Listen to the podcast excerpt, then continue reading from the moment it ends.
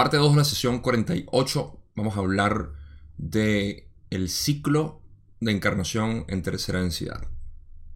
Empecemos.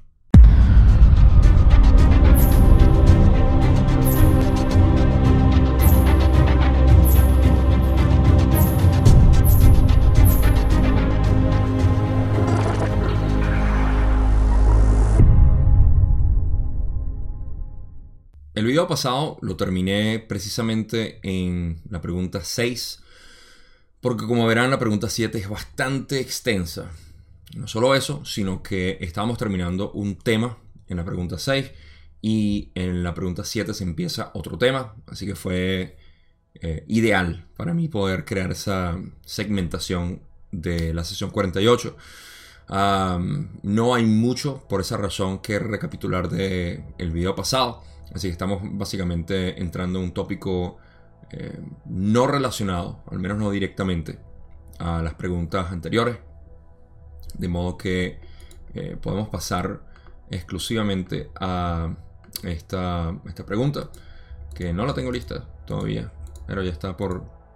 Ahí está, llegamos. Es la pregunta 7.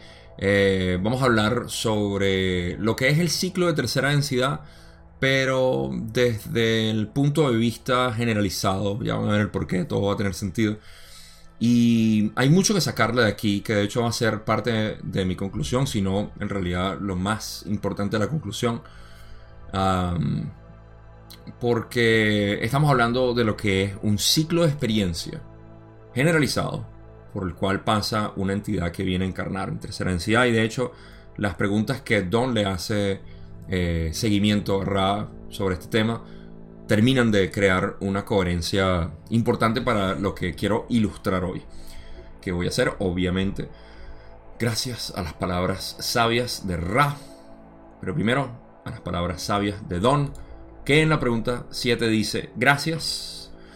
Pongamos como ejemplo una entidad que, antes de nacer, ocupe un lugar suficientemente elevado en la lista de prioridad para la polarización positiva y la posible aptitud para la cosecha al final de este ciclo. Quisiera poder seguir el ciclo completo de su experiencia antes de la encarnación. ¿Qué cuerpo está activado? ¿Cuál es el proceso por el que encarna? ¿Cómo se activa el cuerpo físico de tercera densidad? ¿Cuál es el proceso a medida que el cuerpo atraviesa esta densidad y los catalizadores actúan sobre él? ¿El proceso de la muerte? ¿Y cómo se activan los diversos cuerpos? De forma que se complete el circuito a partir de un punto anterior a la encarnación. Quisiera recorrer el proceso de encarnación y muerte. En fin, un ciclo de encarnación en esta densidad. ¿Sería posible? ¿Sería posible que entendieran precisamente lo que Don quería preguntar? Espero que sí. Si no, les voy a resumir. Don, en esencia, lo que quiere saber es lo siguiente. quiere saber cómo, y no estoy seguro si lo pusieron en la traducción español, como siempre tengo que revisar, porque eso es relevante. Sí, posible la aptitud la cosecha al final de este ciclo. Creo que no lo mencionaron completamente. Em, primero, Don lo que quiere saber es cuál es el proceso por el cual desde un punto en el ciclo de encarnación que vamos a hablar ahorita, que es el tercer, el tercer ojo. Bueno, el tercer ojo. el rayo índigo, sexto, eh, sexta densidad, el cuerpo de creación, form maker, no estoy seguro cómo lo traducen en español, pero esa, desde ese punto, a través de toda la encarnación y luego, luego de la muerte que sabemos que vamos al, a sexta densidad, básicamente el cuerpo de sexta densidad, regresamos ahí quiere saber un ciclo completo, qué es lo que sucede y todas las preguntas que le hizo. Es bastante complejo y por eso es que Ra se esmeró para hacer lo mejor posible dentro de las limitaciones de poder generalizar. Porque como bien van a establecer, esto es muy generalizado. Entonces, hay una parte donde dicen en inglés, y de hecho lo voy a buscar porque me parece eh, importante. Y no lo mencionan aquí en, en, la, en la pregunta. Dicen, ocupa un lugar suficientemente elevado. Ah, no, sí está, sí está. Mala mía, ok. no lo leí. esto es importante. La única cualidad que Don le da es cuando dice em, una entidad que ocupe un lugar suficientemente elevado en la lista de prioridad para la polarización positiva. Ok, sí, sí, sí. Completamente. Y la posible aptitud para la cosecha al final de ese ciclo. Ok, como sabemos hay una diferencia y esto lo voy a traer a colación cuando explique la pregunta 8 o 9. Creo que es la pregunta 9. Em, donde hablaremos de los dos tipos de, de programación. O de... Sí, ya llegaremos ahí. no se preocupen. Pero hay una diferencia entre una entidad recién encarnada, luego de segunda densidad, y una que ya está a punto de ser cosechada. Ustedes entienden bien esto. O sea, hay un proceso de evolución entre segunda y tercera densidad y luego entre tercera y cuarta. Hay entidades que están apenas en esta frontera y hay entidades que están en esta frontera, al final de tercera densidad, por proceso de evolución. Entonces, Don está preguntando con una entidad basada en esto. ¿okay? Y esa yo creo que es la única pista que le dio a Ra para poder explicar eh, lo, lo, que iba a explicar. pues Entonces, vamos a pasar a la respuesta de Ra, para no alargar mucho esto. Ra dice, hay una gran distorsión en tu pregunta, pues asume que las creaciones son similares. Aquí es donde habla básicamente de que va a tener que generalizar, porque no todas las creaciones son similares, y con creaciones se están refiriendo a entidades. Recuerden, cada uno de nosotros somos una creación, lo entendamos o no, es así, somos una creación, somos un universo. Ok, Ra continúa y dice, cada complejo mente, cuerpo, espíritu tiene sus propios patrones de activación y sus propios ritmos para el despertar. Esto es increíblemente importante. De hecho, lo voy a leer otra vez, simplemente para que, no sé, como mensaje subliminal se les quede en la mente a todos ustedes. Y para que a mí también. cada complejo mente, cuerpo, espíritu tiene sus propios patrones de activación y sus propios ritmos para el despertar. Hmm, creo que voy a copiar esto y lo voy a pegar en algún lado. lo importante en la cosecha es el equilibrio armónico entre los diversos centros de energía del complejo mente-cuerpo-espíritu, cuya importancia relativa cabe señalar. Comprendemos la idea central de tu pregunta y vamos a dar una respuesta muy general, haciendo hincapié en la poca trascendencia de este tipo de generalizaciones arbitrarias. Ra está dando su introducción como siempre, como buen maestro, está diciendo, primero que nada, hay una gran distorsión, en tu pregunta al pensar que, o al asumir que todas las creaciones son similares. Por ende, lo que vamos a decir no es, no es típico, ¿ok? No es lo típico, es simplemente un ejemplo. Así que, por eso que al final dice, hacen hincapié en la poca trascendencia o importancia en realidad que tiene este tipo de generalización arbitraria entonces no debe ser utilizado como que el método. Y ya van a ver por qué. Ahora, me gusta más lo que, obviamente, repetí dos veces y lo voy a repetir otra vez, que cada mente, cuerpo, espíritu, o sea, cada entidad o persona que nosotros conocemos aquí, tiene sus propios patrones de activación y sus propios ritmos para el despertar. Eso es clave, sobre todo por muchas personas que me dicen, no, es que yo quisiera que más gente despierte. Eso es similar a decir, entrar a, una escuela de primaria y decir, es que yo quiero que todos ustedes empiecen a, entender trigonometría y a entender lo que eh, son eh, los diagramas de Feynman. Y quiero que entiendan lo que es el todo. Cada quien tiene su proceso. Cada, cada quien tiene su propio ritmo para el despertar y patrones de activación cuando hablan patrones de activación se refieren es a los centros energéticos.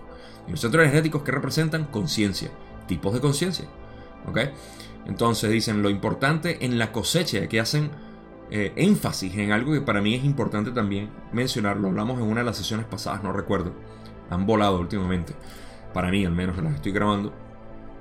Em, donde hablaron de la armonía y balance que tiene que existir entre los centros energéticos, que eso es lo que realmente hace que la entidad esté, eh, digamos, lista para la cosecha. Esa armonía que tiene que existir entre los centros energéticos es lo que hace que la entidad esté apta para la cosecha. Y por eso que dicen cuya importancia relativa cabe señalar o destacar. Importante hablar de esto. Entonces, em, de nuevo, eh, la diferencia aquí, creo que esto fue con el mártir. No recuerdo bien si fue con la sesión del mártir. Que hablamos de que hay un, una diferencia entre entidades que han activado o que se esmeran en activar mucho un centro energético están muy enfocados en ese centro energético y no hay balance entre el resto. ¿okay? Una persona desbalanceada, obviamente, por más amorosa que sea, por más expresiva que sea, por más espiritual. Me encanta cuando la gente dice eso. Yo soy más espiritual que tú. Yo soy muy espiritual. Así, en comparación a quién. ¿Cómo sabes tú qué es ser espiritual? ¿Ok? Eso es un desbalance que existe. Y naturalmente, eh, la armonía es lo que causa el balance. Y ese balance es más importante para la cosecha que la máxima activación de algún centro energético. Eso es a lo que están haciendo referencia aquí y lo hablamos hace poco. Así que eh, al final dice, comprendemos la idea central y vamos a hacer lo mejor posible para responderla, pero te señalábamos que no es importante eh, tomar esto como, como un método, como una, algo, o sea, no sé. Simplemente, vamos a simplemente hablar. esto es un ejemplo. Ra entra a la respuesta y dice, digamos que antes, en, antes de la encarnación, la entidad mora o reside en el lugar apropiado del tiempo-espacio. El verdadero color de ese lugar dependerá de las necesidades de la entidad. Por ejemplo, las entidades errantes que tienen el verde, el azul o el índigo en el núcleo de su complejo mente, cuerpo, espíritu reposarán en ese lugar. Ok, aquí estamos, vamos a empezar el viaje. Vamos a hacer un viaje, ok. El viaje comienza con la entidad y su naturaleza. Estamos asumiendo que esta entidad es un errante. ¿Por qué? Porque estamos diciendo que vive en cuarta, en quinta o en sexta. Vive, reside, mora, que es lo que dicen, en el lugar apropiado del tiempo-espacio. Por eso dicen, digamos que antes de la encarnación, antes de que vaya a encarnar, a yo por ejemplo, vamos a decir que yo soy de quinta.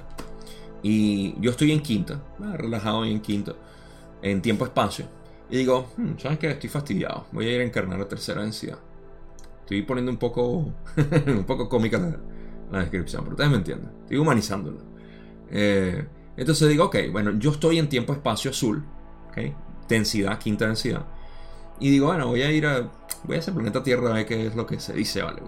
Tanto, tanta propaganda y tanta cosa que nos dicen. Quiero ir a investigar qué es lo que está pasando ahí.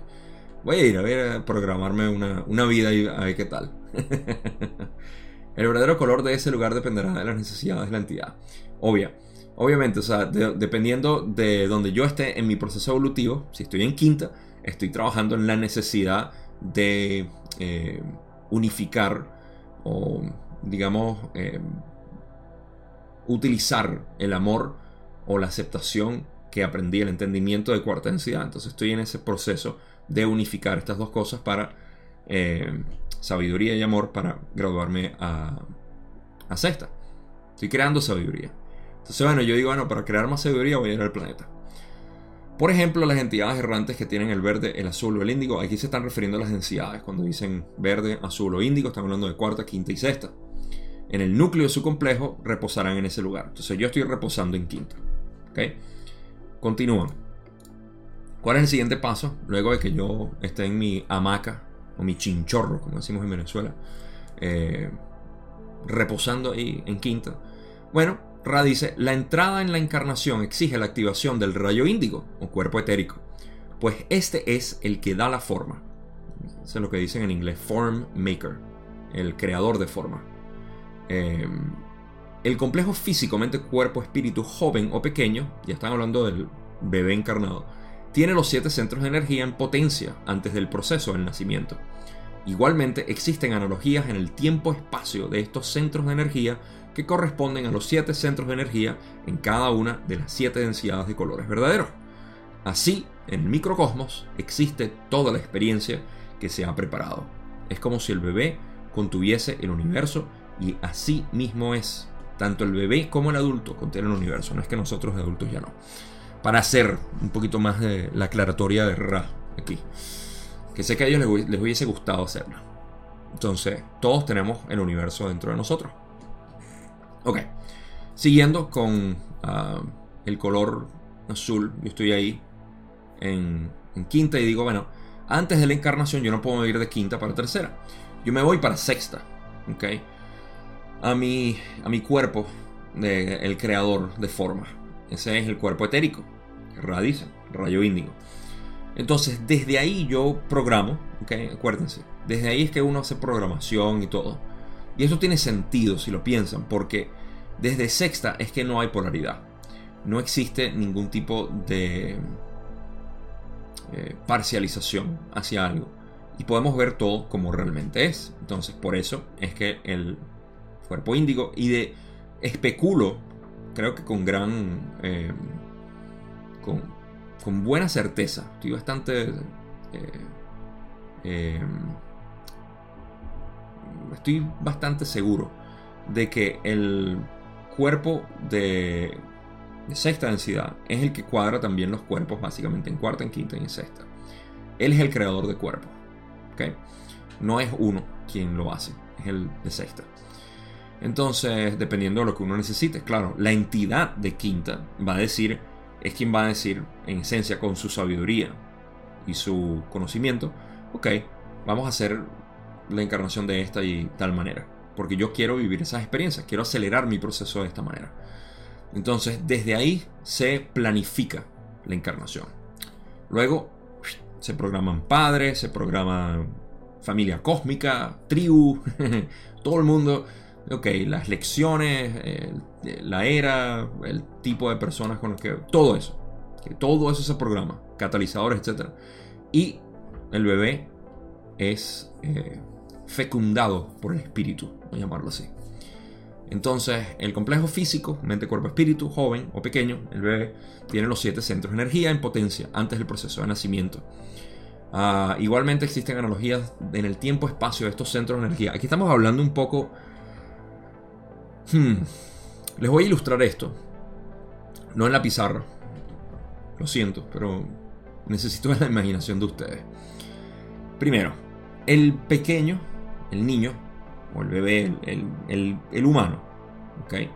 Ah, tiene sus siete centros energéticos en potencia. Esos, eh, esos siete centros energéticos tienen analogías o análogos. En, inglés usan la palabra analog y no analogy, que sería analogía, análogo. No sé si la palabra se confunde aquí, pero son análogos, es lo que quieren decir. Igualmente existen análogos en el tiempo-espacio de estos centros de energía que corresponden a los siete centros de energía en cada una de las siete densidades de colores verdaderos. ¿Qué quiere decir eso? Tenemos siete chakras aquí en tercera densidad, pero tercera densidad es tercer chakra de toda la octava, ¿no? Entonces hay siete dentro de los siete. Y dentro de cada uno de esos siete hay siete. Eso es lo que están dibujando básicamente ahí cuando dicen que los centros de energía que corresponden a los siete centros de energía en cada una de las siete densidades de colores verdaderos. ¿Se entiende, no? Son, de nuevo, siete densidades y en cada una de las densidades hay siete eh, centros. Pueden verlo como un pentagrama musical que tiene las, las líneas, ¿no? Esto sería un hepta, heptagrama. Hexa, hepta, creo que sí, de siete. Eh, musical. Y cada una de las densidades, lo pueden ver como un, el macro 7, cada una de esas tiene 7 entre cada una de ellas. Y cada uno de nosotros, entre cada uno de los centros genéticos hay 7 y 7 y 7 y 7 hacia el infinito. Pero aquí lo importante es eso, o sea, que tenemos análogos a nuestros cuerpos que existen obviamente en, uh, en otras densidades. Esos análogos tienen influencia dependiendo de cuál sea la configuración de los centros energéticos o chakras de mi cuerpo en quinta, de mi cuerpo en cuarta, por ende, mi expresión es única, dependiendo de cuál sea mi configuración en cada una de, de las densidades superiores. Y esto va cambiando y modificándose a través del tiempo. Somos un organismo viviente.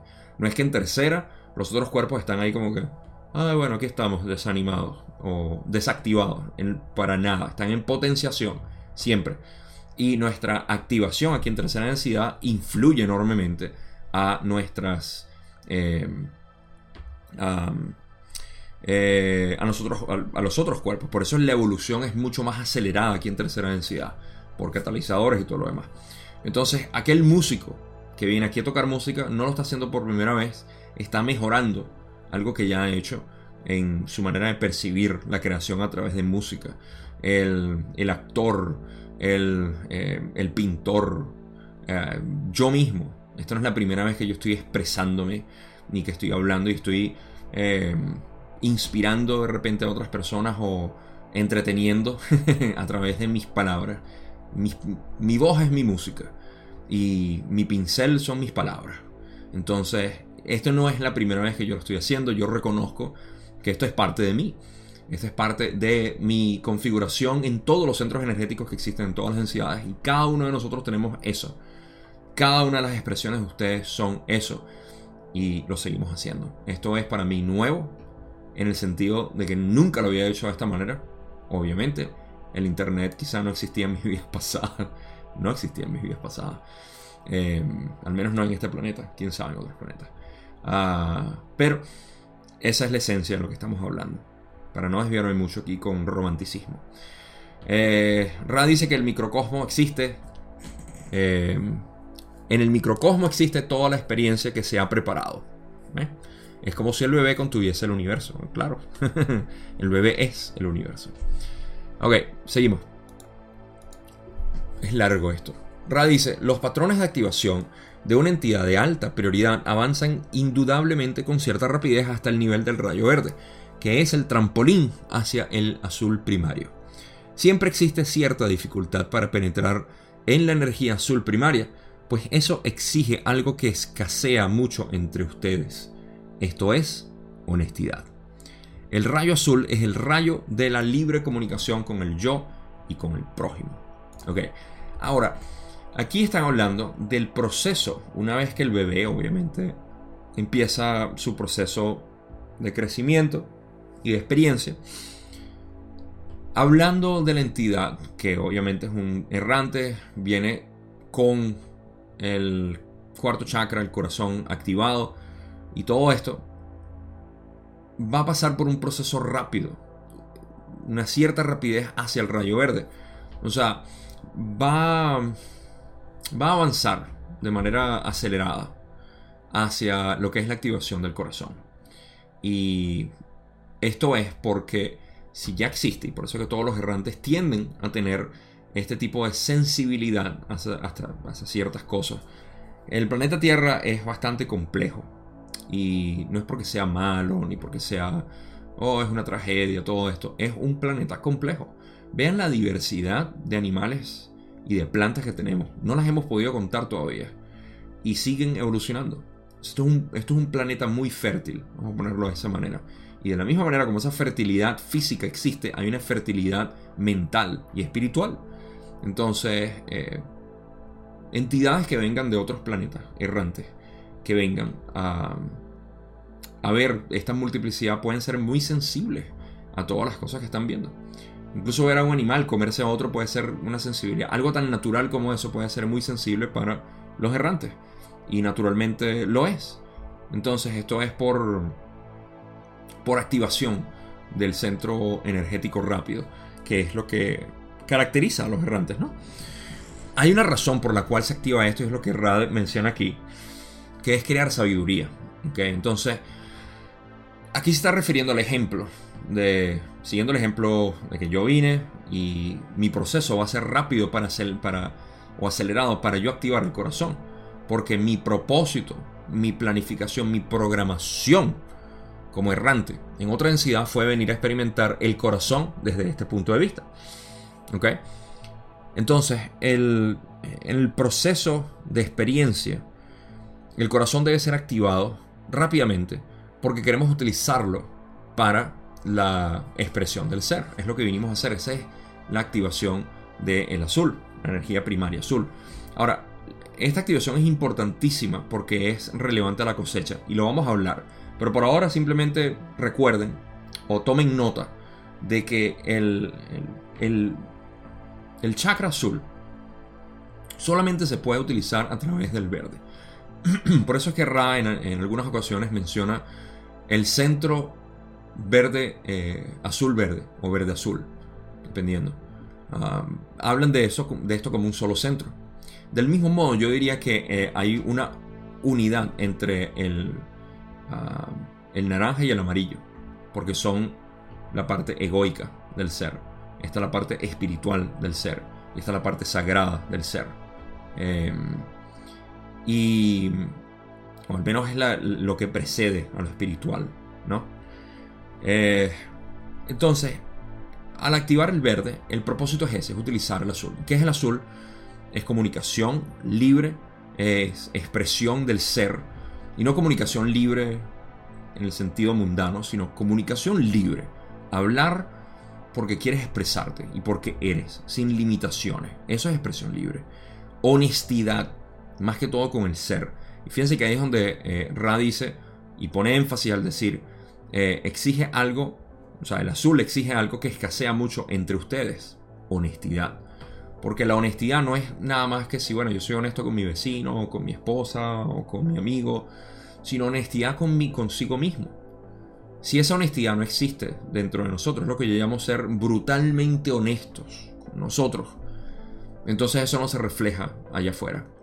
Hay que despejar en esencia esto para que la comunicación sea libre. No ser, no puedes comunicarte libremente cuando tienes ciertas represiones.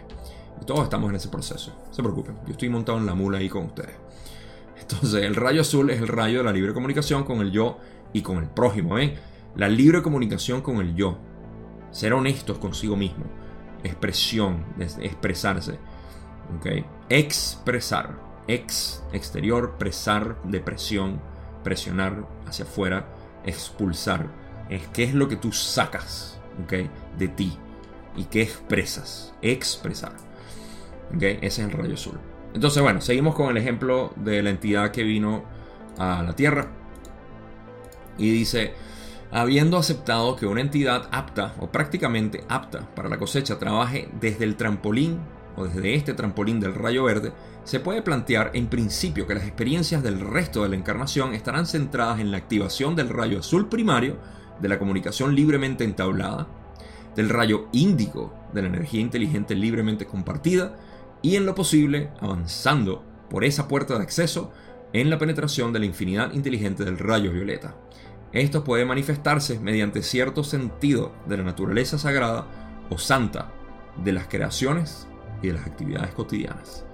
Ahora, aquí lo que están agarrando es diciendo, ok, mira, vamos a agarrar esta entidad y vamos a asumir que esta entidad ya está trabajando con el verde, ok, habiendo aceptado que una entidad apta o prácticamente apta para la cosecha, ok, verde, está apta para la cosecha o prácticamente apta porque está en el verde, va a trabajar desde el trampolín del rayo verde, desde el corazón, eh, se puede plantear en principio que las experiencias del resto de la encarnación, en pocas palabras, si esta persona tiene el corazón abierto y está apta para la, evolución del espíritu, entonces el resto de la encarnación va a estar basada en el azul, en el índigo y posiblemente el violeta.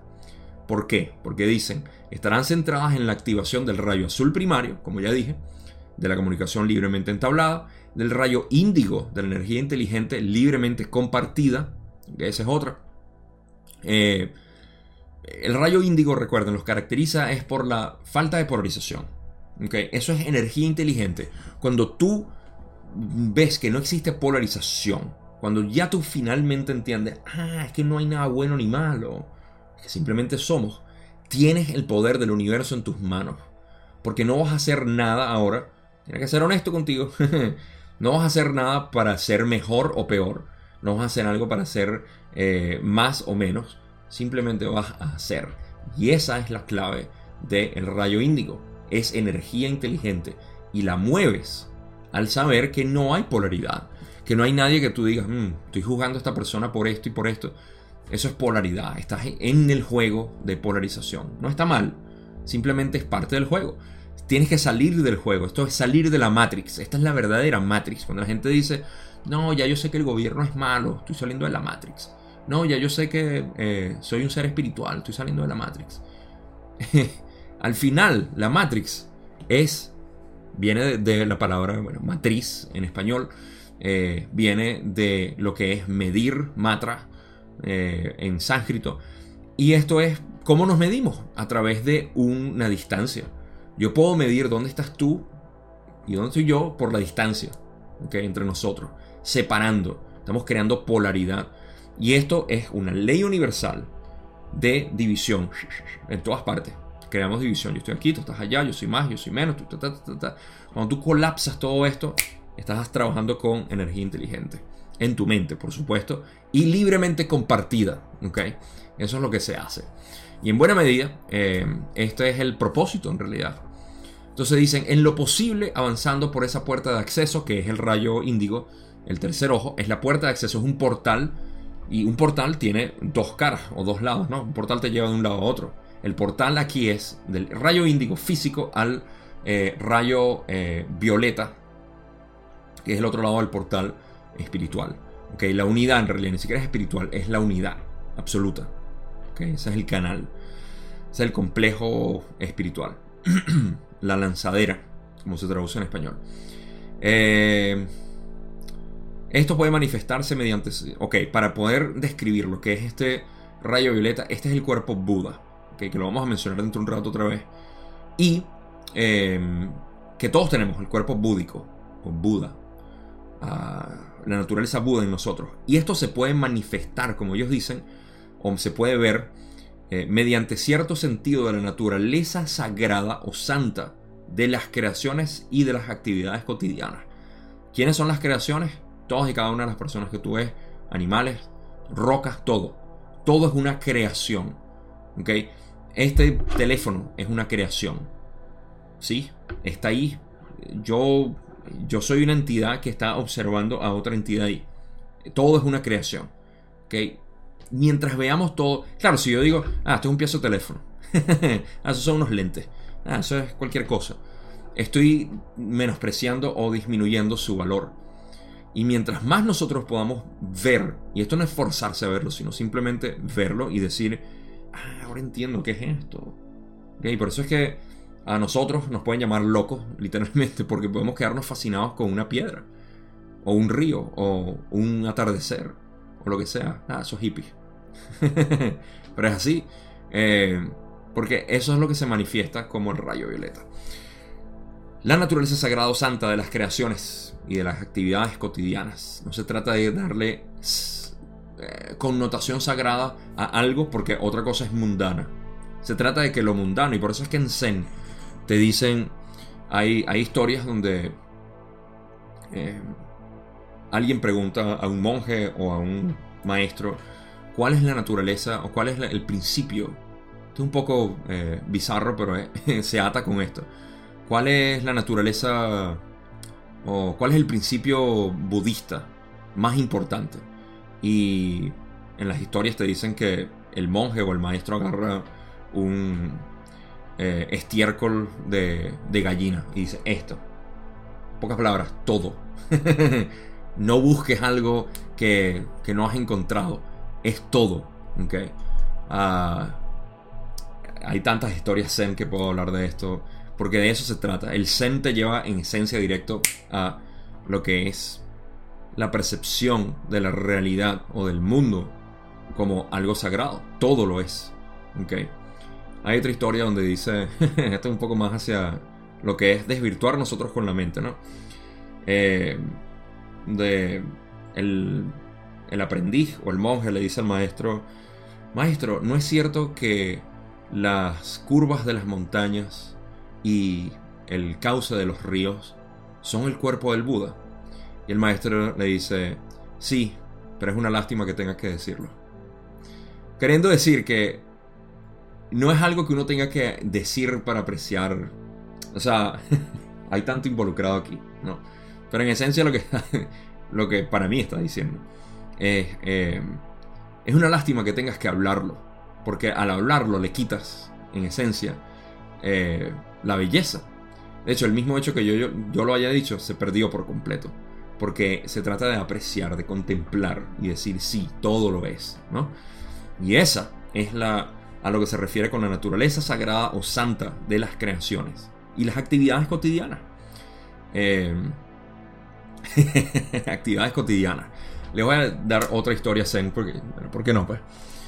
Y estar directamente relacionado. Ah, el monje le dice al, maestro, maestro, eh, tengo tiempo aquí en el templo y eh, todo lo que hacemos es levantarnos, vestirnos y comer. Y no se supone que eso crea una rutina. ¿Y acaso no estamos supuestos a salir de la rutina? Y entonces eh, le pregunta al maestro, ¿qué podemos hacer entonces para salir de esa rutina? Y el maestro le dice, te vistes y comes.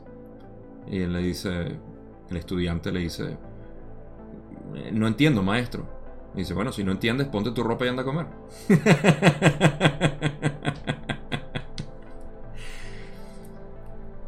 las actividades cotidianas no deben ser. Una vez que tú las ves como que, ay, es una actividad cotidiana, o sea, mundana, repetitiva, no es sagrado, es algo fastidioso. Ya la degradaste. Mientras tú la veas como lo que hay que hacer, ¿ok? Es lo que hay que hacer y ya, lo haces, ¿ok? El río está fluyendo. El río no está celoso porque hay otro río más allá o más abajo o del mar en sí. El río fluye. ¿Ok? Y lo que está fluyendo es lo que está fluyendo. ¿No? Entonces, em, es cuando entramos en el paradigma mental que, ¿ves? Bajamos del portal índigo hacia el físico y dejamos de estar en el sagrado, en el que ve todo como uno, que no hay división, no hay nada bueno ni malo, todo. Entonces, ah, hay tanto... Bueno, no me quiero extender más porque ya llevamos 35 minutos. Vamos por la primera pregunta. Hay más que decir, así que Ra ahora lleva al personaje que estamos en esta, eh, en esta ilustración a la muerte. Ra dice, a la muerte del complejo corporal, como llamas a esa transición, la entidad volverá inmediatamente, una vez consciente de su estado, al cuerpo índigo, creador de formas, y permanecerá en él hasta que tenga lugar la siguiente ubicación adecuada aquí podemos sacar un par de cosas más. Hablando de la muerte, cada una de las frases aquí son importantes. Primero, la muerte del, complejo corporal, como llamas a esa transición, una vez más, la palabra muerte nosotros la tenemos asociada con el cese. Cese quiere decir se acabó, se apagó, no hay más. ¿Okay? Y eso nos da una especie de histeria interna, de neurosis, miedo a la muerte. ¿Qué pasa cuando uno muere? La misma pregunta pudiera hacerse de qué pasa cuando vas a dormir. Pregúntate en realidad qué pasa cuando tú te duermes. Ah, sueño. Sí, ok. Antes de que tú sueñes, ¿qué está pasando? Te quedaste dormido, no estás soñando de inmediato. ¿Qué pasó? Es una transición de un estado al otro. Y eso es la muerte. Es un estado o una transición. Lo que pasa es que es una transición. Ah, no, nosotros sobrevivimos las noches. Pero ¿qué pasa si no te despiertas al día siguiente? No te quedaste dormido te, te quedaste dormido, te quedaste dormido. ¿Ves? O sea, es, es la noción de que algo puede acabarse, lo cual crea esa especie de neurosis. Entonces aquí se puede... Eh, me, llama la atención como Ra, por supuesto, lo dice, que dice, ¿cómo llamas a esa transición, muerte? Hace énfasis en que nosotros tenemos esa palabra muerte eh, fuerte, pero muerte es, transición. De hecho, por eso es que tenemos la carta en el tarot de la muerte. ¿ok? Siempre hablamos de la muerte. La muerte no es más que una transición. De hecho, tu cuerpo está muriendo a cada rato. A cada rato está muriendo. Células mueren. Millones de ellas, cada segundo. Está muriendo y renovándose. Transiciones. Eso es todo. La entidad volverá inmediatamente, una vez consciente de su estado, esa es otra frase importante, una vez consciente de su estado, está asumiendo que la entidad no queda eh, vagabunda en, tercera densidad, por ejemplo, como exploramos hace poco con lo que son los fantasmas, las apariciones y todo eso. Hace un par de sesiones creo que lo hablamos. Em, todo, em, todo esto está asumiendo que la entidad obviamente no tenga apegos, porque los fantasmas o los vagabundos de aquí, eh, almas que quedan vagabundas, es porque tienen mucho apego, ya sea a una persona o a bienes materiales. Entonces, una vez consciente de su estado y que dice, ah, ok, estoy muerto, o estoy, no estoy muerto, estoy, estoy en energía puro, eh, propia, pura, se transfiere al cuerpo índigo creador y permanecerá ahí hasta que tenga lugar la siguiente ubicación adecuada. Ok, eso está ahí. Rápido eh, nos terminó ahí. porque ya volvimos al punto inicial donde estábamos en el rayo índigo programando. Y ahora la siguiente ubicación adecuada depende de dónde haya venido. Ya sea primera vez que se gradúa cuarta o si viene de quinta o de sexta. Dependerá de dónde quiera ir, me imagino. Yo tiendo a pensar que una vez que estás en quinta por ejemplo, no reencarnas en cuarta, sino que reencarnas en tercera porque es donde hay la mayor cantidad de catalizador. Pero esa es mi especulación. Es posible que si de quinta y de sexta bajemos a cuarta o de sexta a quinta. No sé. Podemos jugar con esas ideas. Ustedes me dirán. Ustedes me dicen qué piensan en los comentarios, por favor. Me gusta saber, me gusta saber qué piensan. Y ya, ahora sí le dimos la vuelta completa al ciclo. Empezamos en el rayo índigo, o de hecho en la, en la densidad apropiada, en la quinta, por ejemplo, si yo, por ejemplo, vuelvo cuando muera, eh, bueno, yo asumiendo que soy de quinta, no creo que soy de quinta, lo estoy poniendo como ejemplo. Cualquier similitud con la realidad es pura coincidencia. yo no sé dónde soy. Capaz y soy un troglodita aquí, por eso que tengo la barba. Troglodita aquí en cavernícola de la Tierra, terrestre. Ni de Marte ni de Malde, de aquí a la Tierra. Eh, no lo sé. Entonces, luego de sexta, vuelvo a quinta. ¿No? Entonces es el, ciclo completo. De quinta a sexta, de sexta a tercera, de tercera todo el proceso para ir a sexta de nuevo y luego a quinta. ¿okay? Repitan eso entre cuarta y sexta y van a ver lo mismo. Eh, bueno, si estás en sexta, estás en sexta ya y vas a tercera. Por eso es que la mayoría de los errantes son de sexta y tiene sentido. Porque. Eh, no es que hay menos que aprender, pero ya, ya se está en esa posición como para regresar a tercera. En cualquier caso, tenemos una más, una diapositiva más en esta eh, respuesta de Ra. Primera pregunta. y Ra dice, y aquí tenemos la anomalía de la cosecha, pues la entidad transferirá su cuerpo índigo a la manifestación del rayo violeta, tal como es visto en el verdadero color amarillo. Esto tiene como finalidad sondear la aptitud para la cosecha de la entidad. Una vez que esta actividad anómala se ha completado cuidadosamente, la entidad volverá al cuerpo índigo y se situará en la ubicación correcta de color verdadero del espacio-tiempo y el tiempo-espacio, en cuyo momento se completa la sanación y el aprendizaje-enseñanza necesario y se determinan las necesidades de la encarnación siguiente. Ok, ahora como un anexo, eh, Ra está hablando del proceso de cosecha. Digamos que todo lo que acabo de describir es el proceso normal de encarnación y reencarnación durante el ciclo de tercera densidad.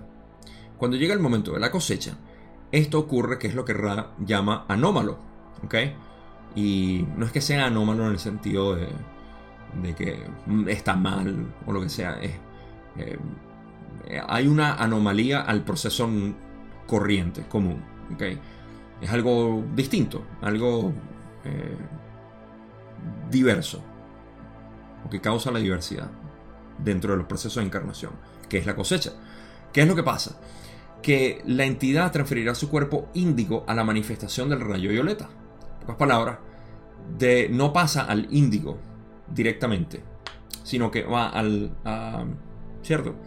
Final, ok, una vez activada, ¿no? Se ha completado, volverá al cuerpo índigo. Correcto. Entonces, imagínate que el, el proceso aquí es tal cual como dije, pero antes de volver a la densidad apropiada, tiene que ir al violeta para ver si está apto para la cosecha. Bueno, obvio. Muere, va al índigo, del índigo recapitula todo hacia el violeta como para observar. Recuerda, hablamos que el, el, chakra de la corona es una suma de todos los demás centros energéticos. ¿okay? De cómo es, es, una música, es la música que están tocando todos los centros energéticos. ¿okay? Entonces nosotros subimos al violeta como para escuchar la música y decir, la música está apta para cuarta densidad o la música no está apta para tercera, eh, para cuarta, sino que tenemos que volver a tercera para seguir afinando básicamente estos centros energéticos y tocar la música adecuada para el eh, cuarta densidad. Lo mismo pasa en quinta, de cuarta a quinta, eh, supongo yo, es lo mismo, mismo proceso. La entidad pasa a analizarse en séptima y la entidad como tal, bueno, no voy a adelantarme eso porque esa es una pregunta que va a hacer Don ahorita. Em, eso es lo que sucede. Luego de que se hace ese análisis y se dice, ok, no, sí, puedo pasar a cuarta, o debo repetir tercera, o a quinta, lo que sea. Por eso es que dicen, y sus palabras son perfectas cuando dicen que... Ok, esto tiene como finalidad sondear la aptitud para la cosecha de la entidad. No dicen de cuarta, no dicen de quinta, sino la cosecha en general. Una vez que esta actividad anómala se ha completado cuidadosamente, la entidad volverá al cuerpo índigo. ¿Okay? Ahora vuelve al cuerpo índigo porque el cuerpo índigo es el que forma. Entonces digamos que la, una vez que hmm, ok, Gabo no está listo para cuarta, así que tiene que programar otra vez para tercera. Ok, vámonos al índigo y aquí vamos a programar mi próxima encarnación en tercera. O Gabo está listo para cuarta, vamos a programar mi próxima encarnación en cuarta. O Gabo está listo para quinta, sexta, séptima, incluso. Estos son los procesos de cosecha que se hacen en el séptimo chakra, en cualquiera de las densidades. Recuerden, tenemos siete centros energéticos en cada una de las densidades. Cada uno de nuestros cuerpos tiene centros, siete centros energéticos.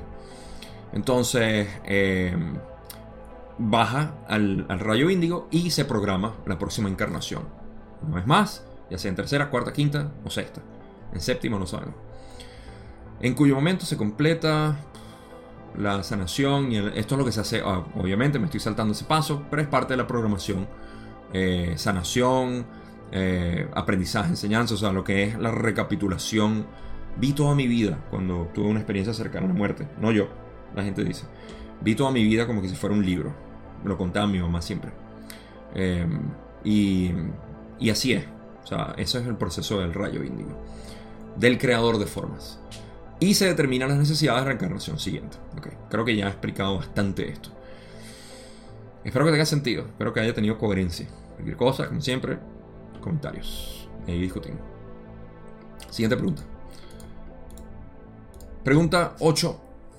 Don dice, ¿quién supervisa la determinación de las necesidades de la encarnación y establece la prioridad para la misma?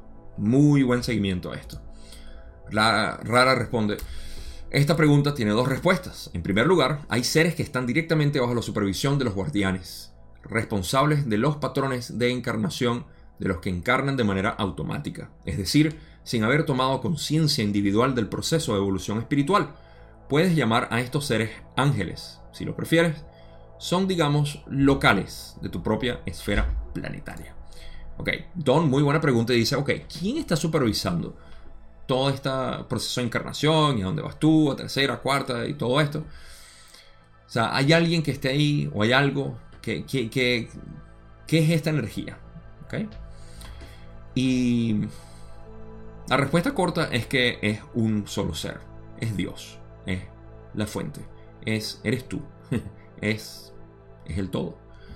Pero la respuesta eh, larga es la que nos da que en realidad hay dos. Y esas son las dos respuestas. En primer lugar, y eso se va a expandir un poquito más en la siguiente diapositiva. en primer lugar, eh, hay un proceso automático de encarnación para aquellas entidades que no han logrado despertar o activar su corazón. Un ejemplo de esto es el animal que se gradúa de segunda densidad a tercera y por primera vez tiene su encarnación en un cuerpo humano. Esta entidad necesita ser colocada por los guardianes o ángeles, como lo dicen aquí, la supervisión de los guardianes. Son entidades. Hay seres que están directamente bajo la supervisión de los guardianes. Esto es una comunicación directa que existe completamente eh, sin, eh, yo supongo que los guardianes son de sexta. O incluso de séptima pudieran ser. No lo sé. Porque es un sistema sin polaridad. Donde se coloca, se, se establece a las entidades dependiendo de cómo ellos consideran que pueden tener el catalizador necesario para su evolución. Y no deben tener polarización, obviamente, porque eh, el proceso tiene que ser completamente neutral si la entidad es presentada con catalizador, que ese catalizador sea balanceado para la decisión de la entidad, porque recuerden, el propósito de tercera densidad es decisión, decidir entre cómo verme a mí mismo, reflejado en otro o reflejado en mí mismo. Eso es todo. Entonces, esto es automático, es lo que dicen los que encarnan de manera automática. Y ya, aquí no hay más nada que decir. En la otra parte, expanden un poco más y dicen, La prioridad de vibración es similar a la colocación de diversos grados de líquidos en un mismo recipiente. Algunos llegarán a la parte superior, mientras que otros se hundirán hacia el fondo. Capas y capas de entidades se suceden. A medida que se aproxima la cosecha, los que albergan mayor cantidad de luz y de amor estarán en primera línea, digámoslo así, para la, experiencia de la encarnación, gracias a su propia naturaleza y sin necesidad de supervisión.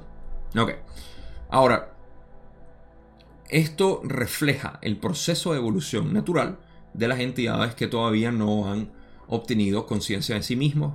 En realidad no es eso, es activación del ser y de conocerse a sí mismo.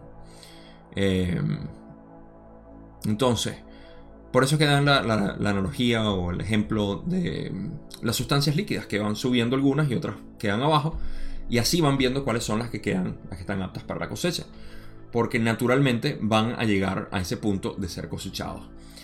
Aquellas entidades que puedan ser cosechadas son aquellas que obviamente se han dado cuenta de que todos somos uno, que somos aquí en la Tierra, se dieron cuenta y dijeron, wow, ok, o sea, esto es los que no se han dado cuenta de eso no pueden programar o reprogramar su, vida, porque para eso requiere una aptitud para la cosecha. ¿okay? Em, esto ha ocurrido durante los últimos años. Primero, en los primeros dos ciclos no ocurrió mucho, no ocurrió para nada en el primer ciclo y en el segundo ciclo solamente 150 personas, que son los la raza antigua, que es como le, dicen, y todos decidieron regresar 25.000 años atrás hasta ahorita ha sucedido bastante. Y todas estas entidades han decidido volver aquí para ayudar. Entonces, em, esto, esto refleja algo. Que naturalmente este es el proceso, ¿no? Cuando las personas... No, no me voy a adelantar a eso. Por ahora eso es lo que está ocurriendo, ¿ok? A medida que se aproxima la cosecha, los que albergan mayor cantidad de luz y de amor, es en esencia, o sea, trate de imaginarse como una especie de congruencia o coherencia que existe dentro del patrón vibratorio, que es la entidad, hacia conocerse a sí mismo.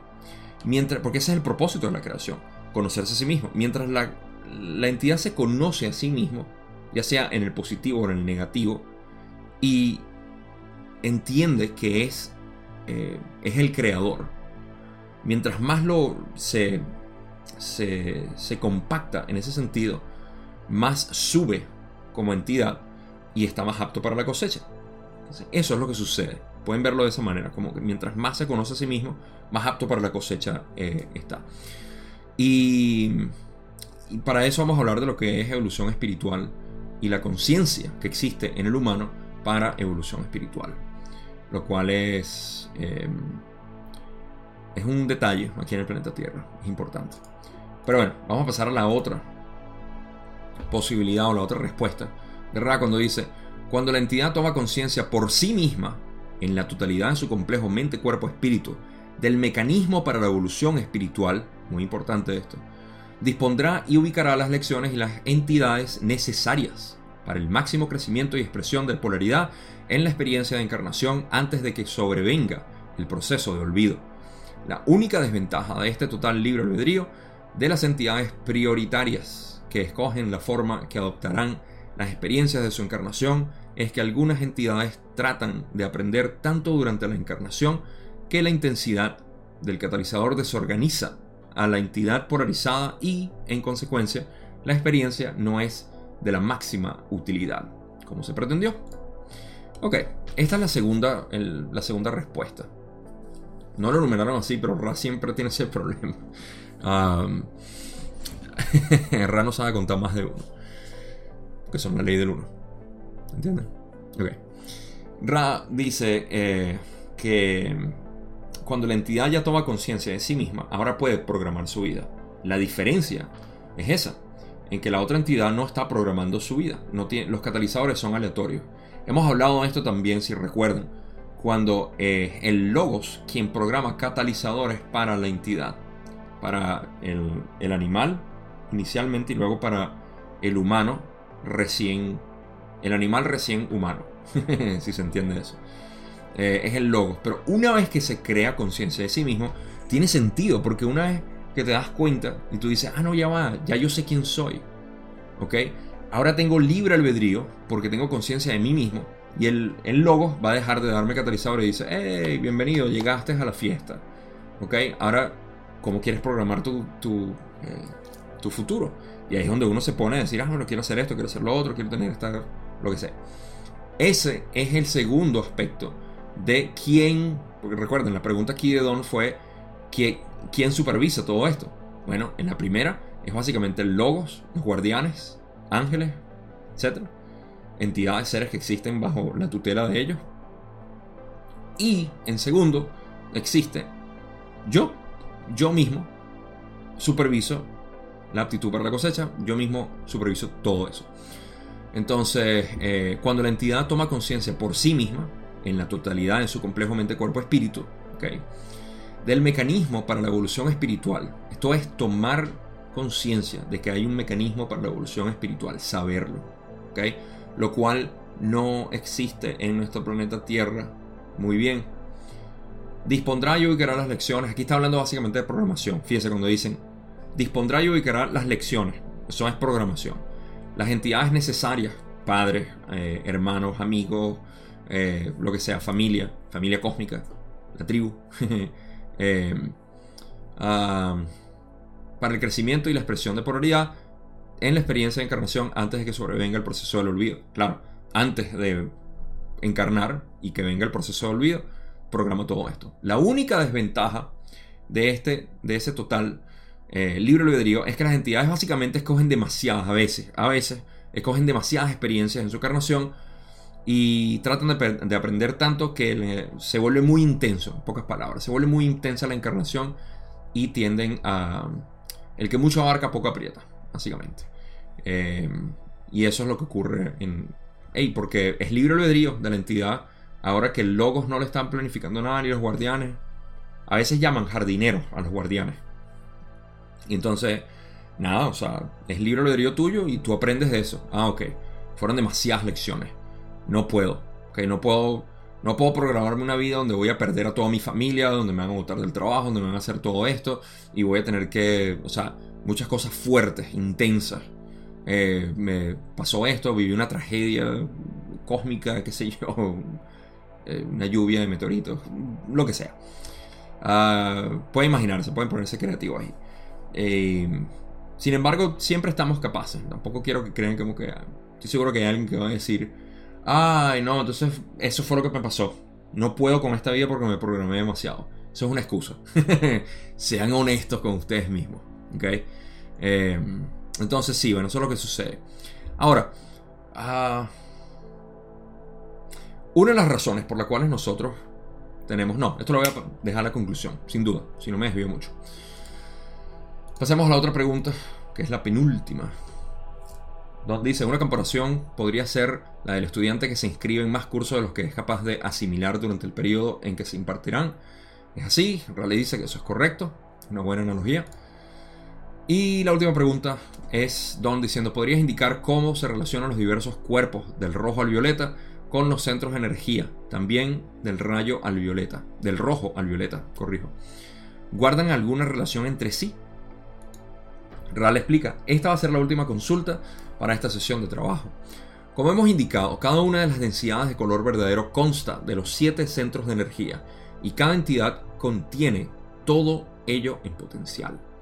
Mientras está en el rayo amarillo, la activación de la infinidad inteligente del rayo violeta es el pasaporte para la siguiente octava experiencia. Existen adeptos que han penetrado muchos, muchos de los centros de energía y algunos de los colores verdaderos. Ok. Primero que nada, hay una relación entre los cuerpos.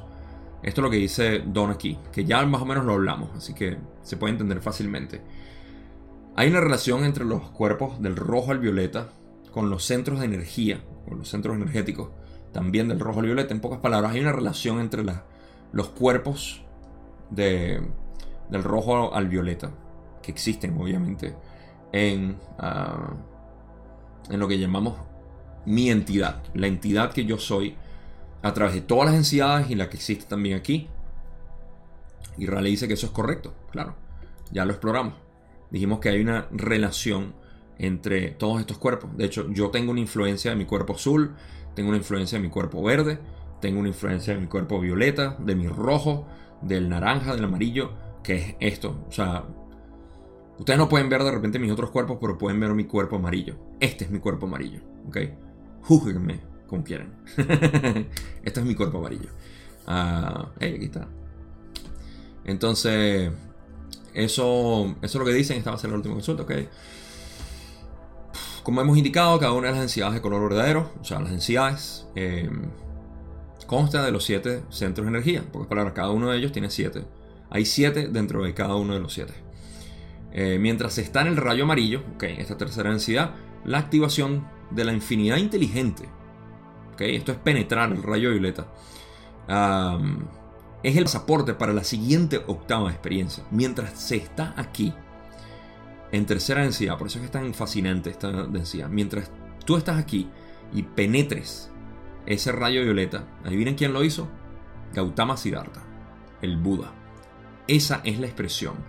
Por eso es que el Buda está, así como Jesús es así una, eh, un símbolo de, del sacrificio por amor, que es el hermano Jesús, del mismo modo, Buda es un símbolo que existe en nosotros también, así como Jesús está en nosotros. El sagrado corazón de Jesús es tu corazón. ¿okay? Eh, el amor de Jesús es el amor tuyo. Por eso es que Jesús decía el amor, yo estoy en ustedes. Entiendan que ustedes son yo. O sea, yo simplemente soy un símbolo. ¿no? Eh, y eso es. Buda también.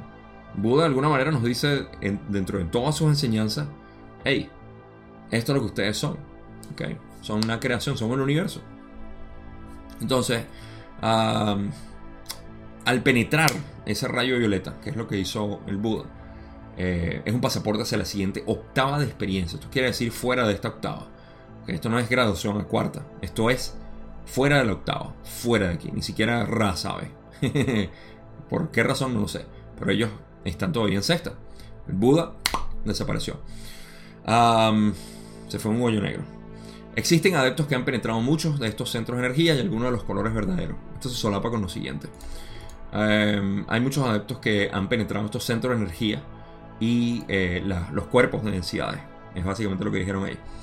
Esto debe realizarse con la mayor prudencia mientras está en el cuerpo físico, pues, como hemos señalado al hablar de los peligros de asociar el circuito rojo, naranja, amarillo con el circuito del color azul verdadero, el potencial de desorganización del complejo mente-cuerpo-espíritu es elevado.